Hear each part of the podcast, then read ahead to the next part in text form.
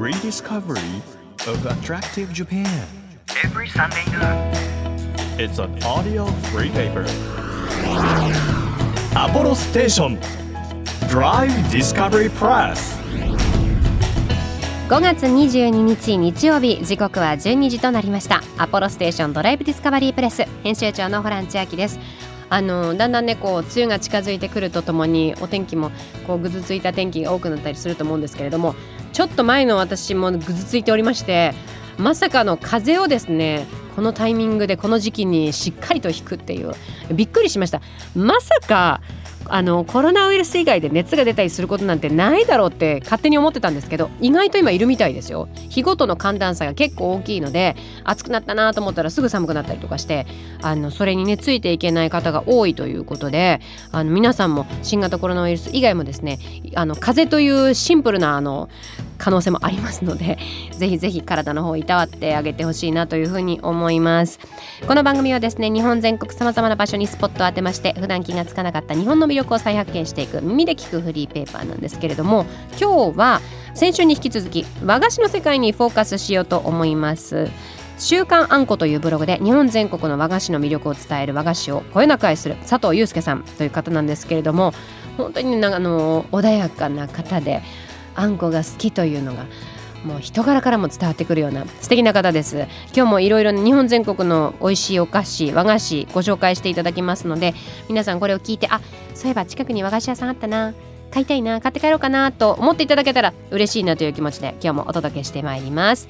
1ページ1ページ紙面をめくるように輝きあふれる日本各地の情報と素敵なドライブミュージックをお届けします。音のフリーペーパーアポロステーションドライブディスカバリープレス。今日もどうぞ最後までお付き合いください。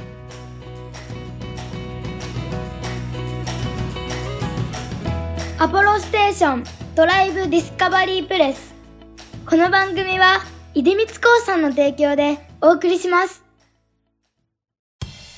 耳で聞くフリーペーパーアポロステーションドライブディスカバリープレス。改めまして編集長のホラン千秋です。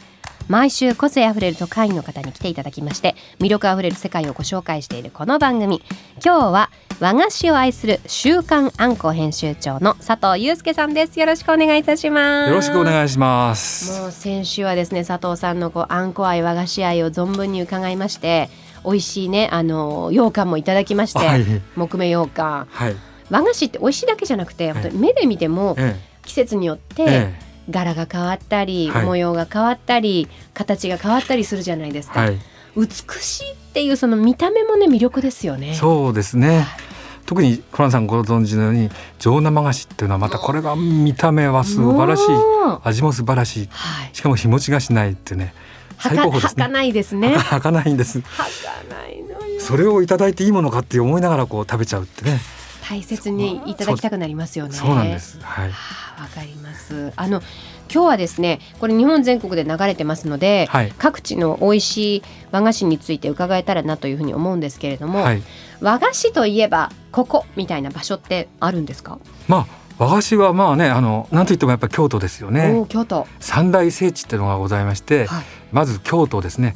続いて金沢それからあの松江ですよね。うんでまあ一般的に言われてますけども、まあ、京都は別格だと思いますね上生菓子の世界はいとそれから饅頭屋ですよね京都ではおまんや派って言ってますけどもはそれがもう上から下まですごいものがいっぱいあるしかも歴史があって奥が深いえ。うん。別格だと思いますねまあご存知かどうかあれですけどもあの京都に一番古い和菓子屋がはい。今宮神社っていうあるんですよね、うん。そこの炙り餅ってのがあるんです炙り餅。炙り餅これ一和っていう和水の一平和の和ですけども、はいはい。その店は茶屋なんですけども1000年の歴史があるって言うんですね。つまり平安時代に創業してるんですそこから続いてる。そこが続いてるそれはあの本当にあの炙り餅って言ってもこう焼き火台のこう餅がですねこう焼いてきな粉をつけてそれから白あんを中にくぐらせては炭火で焼くんですよい。いねだや美味しそう。からちっちゃいんですはいはい。パクパク食べちゃいそう。パクパクです本当にはい。それがまあ千年の歴史があるって言うんですそれさらに虎屋がありますね。なるほど。虎屋さんが。すごいとこですね、はい。それから川端銅器っていうこれはあの虎屋とは全く違う生き方をしたはい。和菓子屋で京都から一歩も出ないんですね。おお、ーそうなんですね。これもあの皇室御用達ってですかね、はいはい。金利御用っていうんですかね、そういう和菓子屋さんなんですけどもちまきが目玉の和菓子屋さんなんですけども、はい。まだにあのすごいんです。そのそういう店もあるしそれからあの今西県とかですねはい。おはぎの今西県とか、うん。それからあの豆大福の出町双葉とかですもうね次から次へと。いっぱいあるんです。はだそれだから私なんかあのあんこの森に入って京都はあんこの森だと思うんですね。あんこの森なんですね京都はね。入り口あたりにようやくたどり着いてはい。右見たり左見たりキョロキョロしてるはい。犬みたいなもんですね。私。だからだから本当にまだまだ奥が深くてとてもとてもはい。入りきれないっていう感じです。全部その森の隅から隅まで知るのにはやっぱり時間とえ労力がかかるとお金もかかるえ、し。お金もかかるし。一生かかっても多分無理だと思うんですけども。そうなんですね、え。今日は皆さんにその和菓子買って帰ろうかなっていうふうに思ってもらえるように美味しいものを私がちょっといただきたいと思うんです。佐藤さんおすすめの。えええ特に私が美味しいと感じたもんなんですけどね。嬉しいですね。何からいきましょうか？じゃあ、はい。今あのよもぎのシーズンなんであ！その自慢草餅からいきましょうか。いいですね。よもぎこちらですね。そうです。自慢草餅。浅草の向島ですね。これもあの明治のほとんど初期からある店で、はいもともとはあの隅田川沿いにあった茶屋みたいなんですけどね。はいでよもぎ餅を作って売ってたと。ここのすごいところはそのよもぎでもですね全部あの手摘みしてるって言うんですよね。でもそうなんですであかの若い芽を特にこう選別しながら作っててで餅も自家製ですね。さらにそのこしあんも自家製です。北海道産十勝産の小豆を使った自家製です。無添加です。いやもうさい私ねもうよもぎのお餅が大好きすぎて、ええ。先週先々週あの長野にロケで行ったんですけど、はい。あの地元で本当にあの農家の方が、朝摘んだよもぎをええ。お餅に練り込んでくださって、ええ。もう甘くもなんともないんですけど、ええ。もうよもぎ餅っていうのを買って帰りましたけど美味しい本当に春の香 本当に春の香りがして。ああそうですね。美味しいですよね最高のもんですね。ね、ちょっとじゃあ私いただいてやっていいですか？どうぞどうぞ。うわこれ今ね私の目の前におはぎとよもぎ餅があるんですけどせっかくなので、はいよもぎ餅をいただこうと思いますいやーいい香りいい香り これね本当ね食べる前にもうずっとなあもうなんだろうあの例えばエステに行って好きなアロマを選んでくださいって言われたらもうよもぎ私選ぶわっていうぐらいいい香りいやいやいや。もう早く食べろっていうね本当にじゃあちょっといただきますああどうぞどうん。美味しいですね。もう、もっちもちですし。そうです。これは本当あの賞味期限が本日中なんですよね。大変大変。もう、よもぎの香りが。うわ、そうです。ね、わーっときそよ風が吹きますね、これ。きますね。うん、で中のこしあんもまたねすごくいいこしあんですね。滑らかですし、えあの。この甘さで、ええ。よもぎのこの香りを全然邪魔しないというあかそう。ですねち。ょうどいい塩梅のね、もうこれぞよもぎ餅よっていう 最高ですねこれうんまちょっと見てみましょうかあ本当だあの創業当時隅田川の土手で手摘みをしておりましたが現在は日本各地のよもぎを使用しておりますということなので、本当にだから地産地消だったんですね。最初は。そうですね。うーん。で小豆は北海道産のもの。はい。わあ美味しい。もうねもちもち具合がちょうどいいんですよ。あの柔らかすぎず噛んだ時にちゃんとこう弾力あるんだけど最後に歯切れがいいっていう、はい。美味しすぎるこれ。うーん。うまい。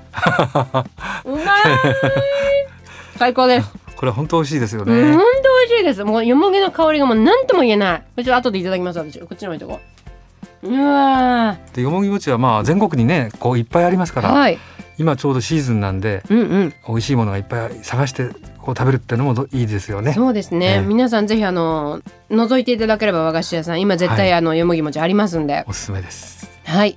じゃあ一つ目のおすすめが浅草ですよね。はい。はい向島の自慢草餅ですね。向島の自慢草餅でございます。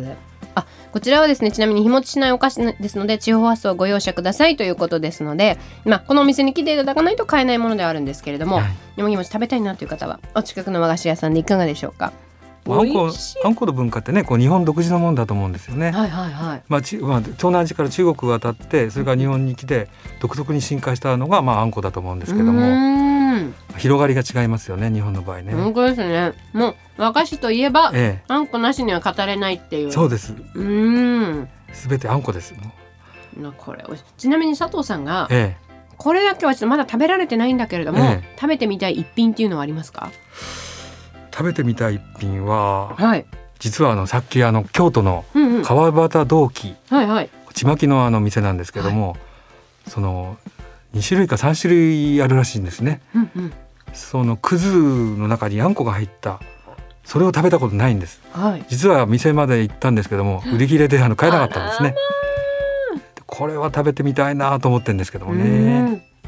うん。何何年というかもう何百年売っていてもえ売り切れになってしまうってええ。えすごくないですか？いやすごいです。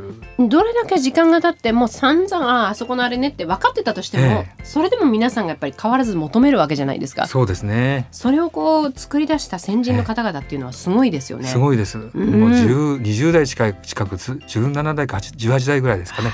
続いてるっていうのがまあすごいです。歴史ですね。しかも妥協しないってね素晴らしいですよね。ねえいつか私もちょっと食べてみたいななんていう気がしましたけど。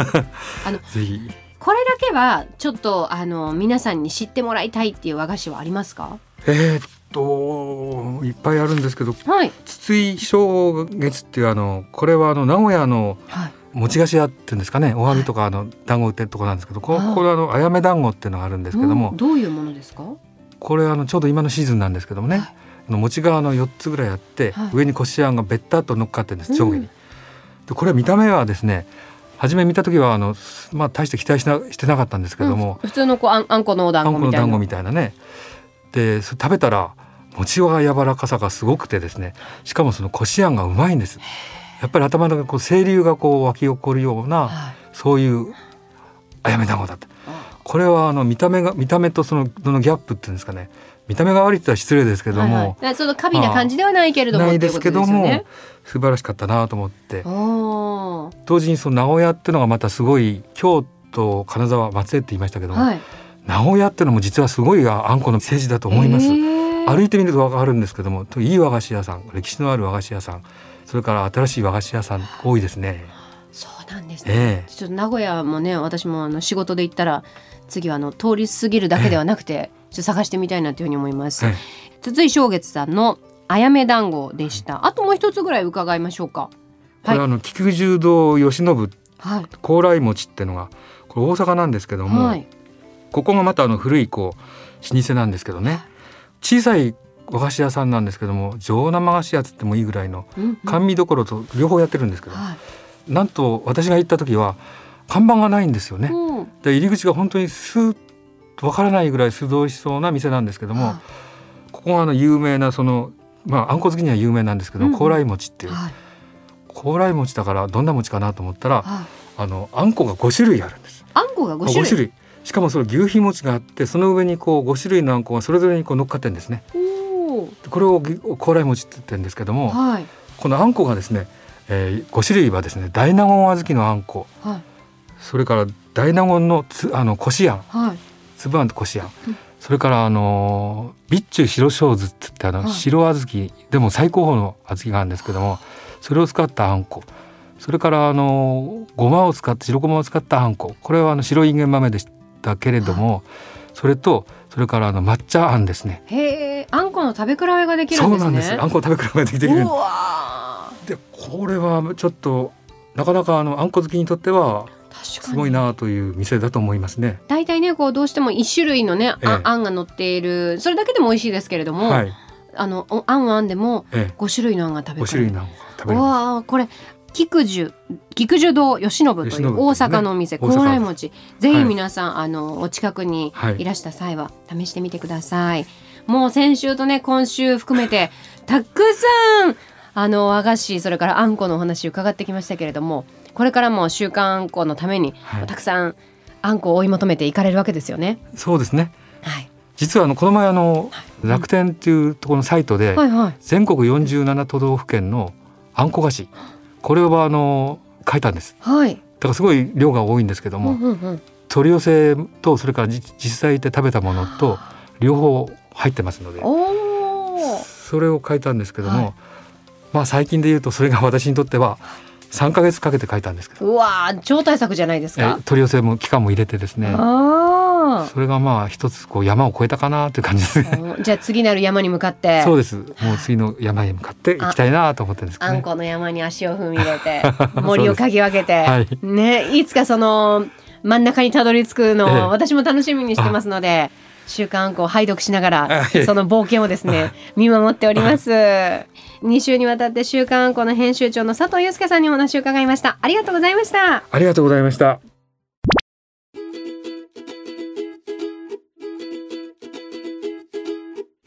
東京 FM をキーステーションに JFN 全国38局ネットでお届けしている apollostation Drive Discovery PRESS お送りしたのは UA で甘い運命でした日本全国の魅力を再発見していく耳で聞くフリーペーパー DD プレス、えーリスナーの皆さんからもですねとっておきの場所メッセージで送っていただいております、えー63歳三重県にお住まいの女性まんまるねこりんさんです。初夏におすすめ爽やかスポットあの今月のメッセージテーマなんですが三重県志摩市にあるミシュラングリーンガイドジャポンで一つ星を獲得している横山展望台です。夫婦でドライブして行ってきました。アゴ湾の絶景を眺め横山天空カフェテラスミラドール島でくつろぐのは素敵ですよという風なメッセージとともにこれおそらくあのアゴ湾の写真だと思うんですがあのリアス式海岸で本当海と陸と海と陸と海と陸とみたいなこうサンドイッチになってるすんごい入り組んだあの海岸の写真をですね送っていただいて美しいね。あのこういう自然をねやっぱり守っていかなきゃいけないということで国立公園になっているそうなんですがとっても美しいこんな素敵な景色を展望台から見るのいや羨ましいですね。他にもたくさんメッセージいただいております。これはツイッターなんですけれどもゆゆめるさん。水岸で母を亡くしてしょんぼり一人で暮らしている父を誘って初夏に沖縄に行った時の写真です。海はやっぱり癒されますね。誰もいない海が最高です。ということで本当に誰もいない海の写真なんですけれども白い砂浜そして透き通った沖縄の青い海が美しい写真送っていただきました。ありがとうございます。さらにおかゆちゃんさん。暖かい日も多くなってきてもうすぐ初夏ですね。そんな時期のおすすめスポットは紫陽花寺とも呼ばれる千葉県にある本土寺です。紫陽花以外にもえ綺麗なお花が咲いていて夫婦で心が浄化されましたという写真とともに。わーすごい。あの五重の塔みたいになっている建造物っていうんですか、まあ、お寺なのでお寺の建物とその前に薄紫色の紫陽花の写真そしてこれは勝負かな？勝負っぽいな。美しい写真皆さんありがとうございます。こんな風にですねメッセージでいただいてももちろん読ませていただきますしツイッターでハッシュタグ DD プレスという風にハッシュタグをつけてつぶやいていただきますとチェックすることができますのでどしどし情報お待ちしております。Apollo Station Drive Discovery Press. 地域社会を支えるライフパートナーアポロステーションのスタッフがお客様に送るメッセージリレー。秋田県大館市の株式会社工藤米津商店大館東サービスステーション店長の工藤拓也です。当店で一番お勧めしたいのはコーティングです。特に独自に構築したコーティング前の下地処理には自信があります。この下地処理をどれだけ丁寧にやったかで仕上がった後の照りやツヤまたコーティングの持ちに大きな差が出ます。興味のある方はぜひ一度我々のコーティングをお試しください。また当店では洗車機でもコーティングをかけることができます。こちらはお時間がない方におすすめで20分程度でかけられますので気軽にお立ち寄りください。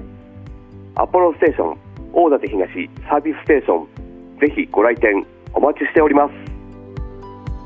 あなたの移動を支えるステーションアポロステーション。東京 FM からホラン千秋がお届けしてきましたアポロステーションドライブディスカバリープレス。先週に引き続き週刊あんこ編集長の佐藤祐介さんに来ていただいたんですがあの向島の自慢草餅よもぎの香りが本当に豊かで爽やかでなんかあこのなんていうんですかね緑の大地の香りがした瞬間にこのあんこってとびっきり引き立つなっていう風に思っても最高の組み合わせでした。あとは、まあ、京都ね本当に老舗がたくさんあるということで外れなしだと思いますので、え、私も京都に行った際にはたくさん和菓子屋さん試してみようかななんていうふうに思いました。皆さんもぜひお近くの和菓子屋さんで和菓子買って帰ってみてください。さてアポロステーションドライブディスカバリープレス。この番組では毎月テーマを設けてメッセージや写真を募集中です。今月5月のテーマは初夏におすすめ爽やかスポットです。皆さんのおすすめの場所景色などぜひぜひ教えてください。情報をお寄せくださった方の中から毎月3名様に番組セレクトのとっておきプレゼントを差し上げてるんですが今月はフルーツが美味しい信州から旬の味をそのまま閉じ込めたこだわりのジュレセットです。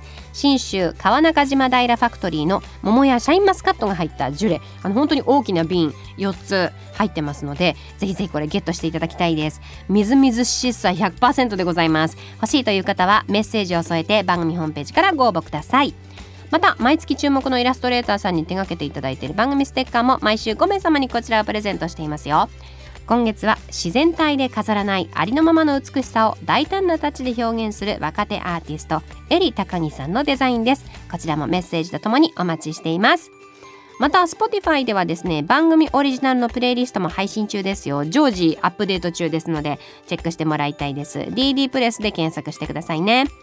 さあ日本全国さまざまな場所にスポットを当てて日本の魅力を再発見しております。この番組今日は和菓子ということで甘い気持ちに皆さんなっていただけたでしょうか？